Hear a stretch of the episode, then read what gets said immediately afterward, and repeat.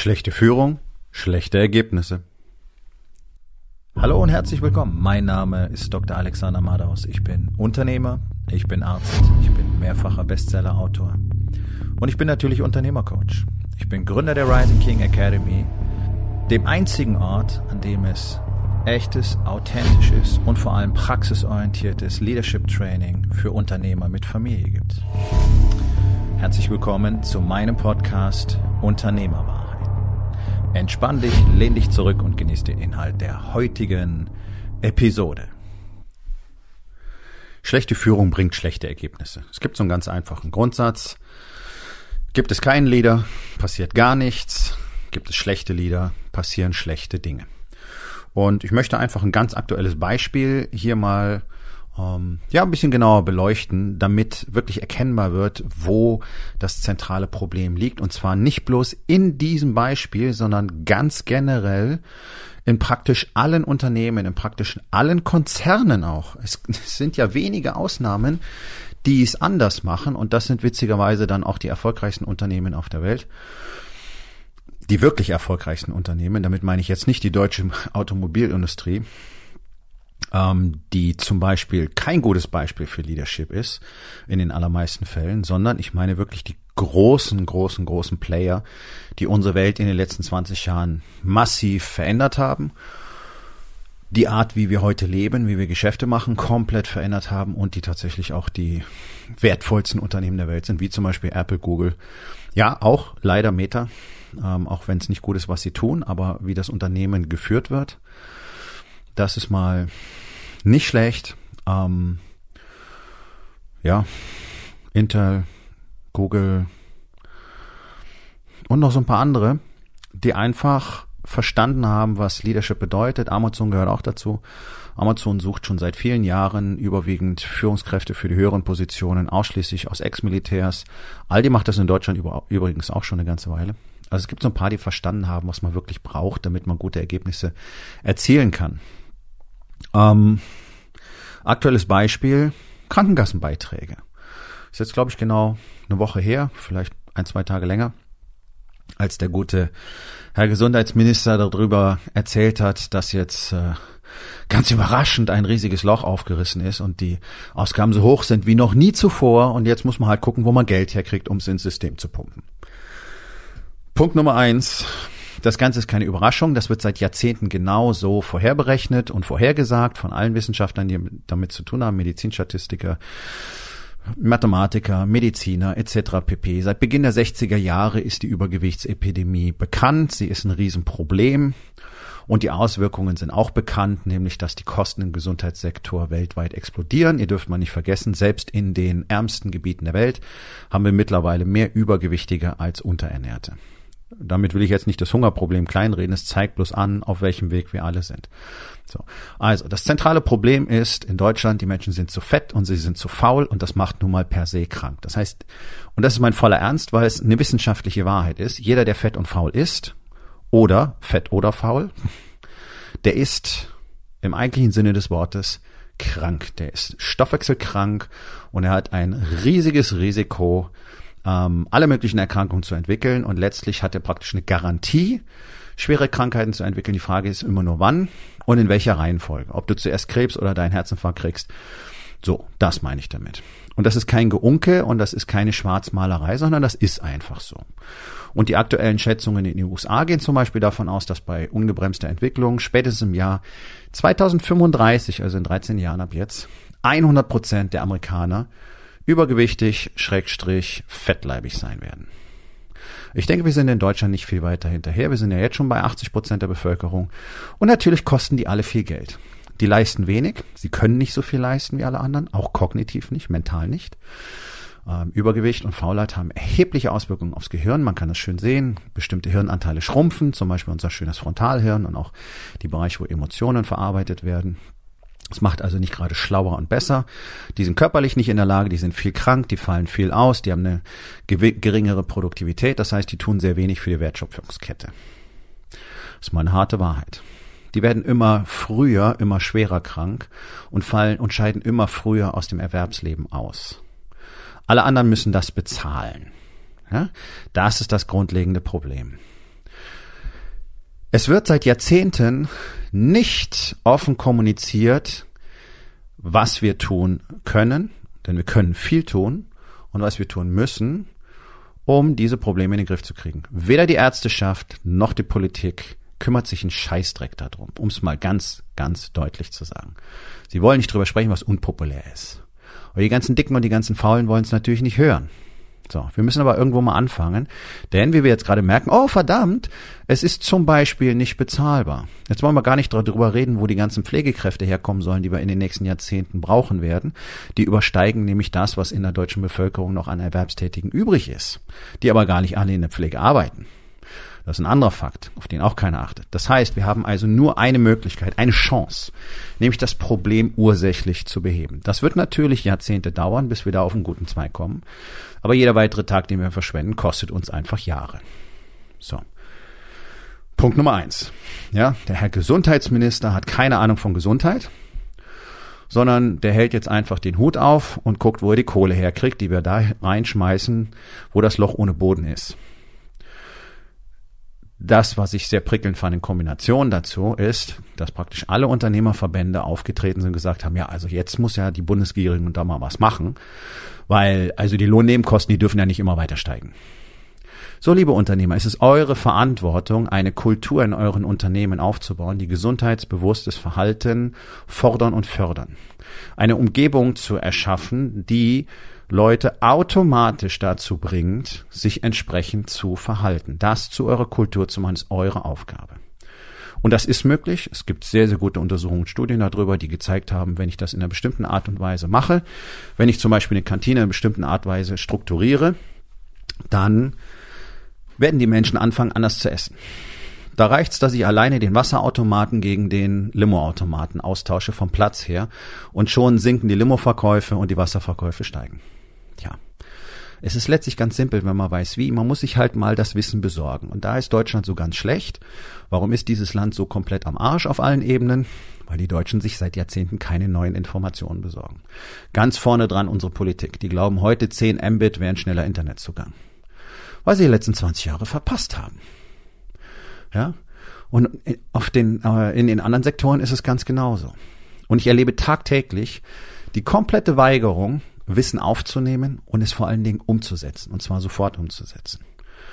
Also die Aufgabe der Unternehmerverbände ist es, eine Initiative zu gründen, die dafür sorgt, dass unsere Unternehmen gesunde Unternehmen werden. Und zwar zum einen die Unternehmen an sich, wirtschaftlich, und zum anderen, was die Kultur und was die Umgebung angeht. Nicht mit dem Finger zeigen, nicht mit dem Finger auf die Politik zeigen und sagen, ja, die müssen jetzt aber was machen. Wenn ich mir den durchschnittlichen Unternehmer angucke, der ist jetzt auch nicht gerade der fitte und gesunde Mensch. Das ist die Ausnahme. Ja, entweder es sind ausgezehrte Stecken, die so gestresst sind, dass sie Essen und alles andere vergessen. Das ist auch krank. Wörtlich, medizinisch krank. Oder die allermeisten sind halt fett. Und fett und fit existiert nicht. Ja, irgendwo ist mir dieser Spruch aufgekommen vor, keine Ahnung, anderthalb Jahrzehnten. Das Quatsch. Das gibt es nicht. Fett ist gleich krank. Und damit wir uns ganz richtig verstehen, Fett heißt Körperfettanteil bei einem Mann über 15 Prozent, bei einer Frau über 20 Prozent. That's it. Bist jetzt schon prädiabetisch und damit ist deine Karriere vorherbestimmt. Das kostet massiv viel Geld, denn die moderne Medizin und die moderne Pharma hat's drauf, all diese Menschen jahrzehntelang am Leben zu erhalten, damit sie noch möglichst viel Leistung verbrauchen können. Klingt jetzt irgendwie nicht so richtig altruistisch, ist mir auch klar, ist aber eine Tatsache die verbrauchen ohne Ende, weil sie niemals Verantwortung übernommen haben. Und das ist das, wie unsere Gesellschaft funktioniert. Keiner übernimmt Verantwortung, aber alle wollen verbrauchen. So, und jetzt sind wir an einem Punkt, wo weniger als 20 Millionen Menschen überhaupt noch zur Wertschöpfungskette beitragen. Alle anderen wollen aber haben und wollen immer mehr haben. Und die Bundesregierung ist immer freizügig da drin, all denen, die nicht produzieren, sehr viel zu versprechen. Kann nicht funktionieren. Keiner übernimmt Verantwortung. Die Unternehmerverbände nicht, die Bundesregierung nicht, die Ärzteschaft nicht, der Einzelne nicht. Ja, das nenne ich mal schlechtes Leadership. Leadership beginnt nämlich mit Verantwortung übernehmen. Extreme Ownership heißt alles in deiner Welt, ist deine Verantwortung, deine Ergebnisse sind allein deine Schuld. Und wenn du das nicht regeln willst, dann beschwer dich nicht. Zeig nicht mit dem Finger auf irgendjemand, such keine Ausreden, such keine Begründungen, Begründungen, sag nicht, der war's, das war's, deswegen. Es ist deins. Und ihr seht, welche Ausmaße das annimmt, wenn einfach konsequent kein Leader auftritt. Seit Jahrzehnten. Die letzten halbwegs vernünftigen Politiker haben wir Ende der 70er Jahre gesehen. Seitdem ist dieses Raumschiff Deutschland komplett führerlos, führungslos. Ohne Leader, ohne Anführer. Das ist der Punkt. Und das sind die Konsequenzen. Und die Reaktion, jetzt einfach mehr Geld in dieses System pushen zu wollen, ist genauso, als würdest du jemandem, der eine schwere, der irgendwo schwer blutet, ein Handtuch geben, damit das Blut nicht auf den Boden tropft, anstatt die Blutung zu stillen und dann dafür zu sorgen, dass er operativ versorgt werden kann, damit man das Ganze ordentlich näht und er daran nicht stirbt. Machen wir nicht. Wir suchen einfach immer neue Handtücher, damit der Teppich nicht schmutzig wird. Das ist es, was wir tun. Und es hat deutsche Tradition, im Kreis mit dem Finger auf die anderen zu zeigen und immer darüber zu reden, was die anderen alles machen müssen und was die alles verbockt haben und warum die es nicht können, aber selber mal was tun.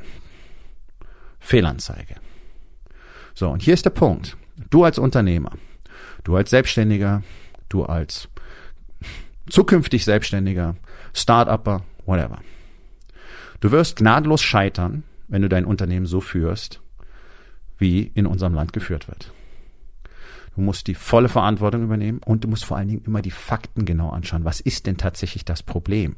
Und einfach nur über Geld zu reden, in einer Gesundheitskrise, die seit Jahrzehnten besteht und deren Ursachen sonnenklar und behebbar sind, macht keinen Sinn. Ja, das ist so nach dem Motto, ich habe meine Meinung, langweile mich nicht mit den Fakten. Leute, so funktioniert Leben nicht. So werden Probleme nicht gelöst. So werden Symptome maskiert, nicht mal kuriert. Symptome werden nur maskiert. Wir legen was drüber, dann sieht's keiner, nicht wahr?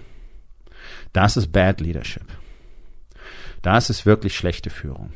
Von anderen immer zu verlangen, selber nichts tun selber nicht hinschauen, selber die Wahrheit nicht sehen wollen, selber nicht einfach mal den Schmerz akzeptieren zu wollen, dass du offensichtlich Scheiße gebaut hast. Mal den Schmerz der Realität anzunehmen. Das ist der einzige Weg. Und es ist ganz einfach. Tu es oder lass es. Die Konsequenzen sind deine. Die dies tun, die, die anfangen, wirklich Verantwortung zu übernehmen, die anfangen, wirklich zu führen, die anfangen, zu verstehen, zu trainieren, was Leadership ist die werden die Gewinner sein. Und ich kann euch eins versprechen, die werden dieses Land im Laufe der Zeit alle verlassen. Wenn wir nicht anfangen, wirklich in der großen Masse zu führen, jeder Einzelne für sich, und wenn wir nicht ein Potenzial, ein Kollektiv schaffen, aus dem man wieder Leader erwählen kann. Haben wir nämlich nicht.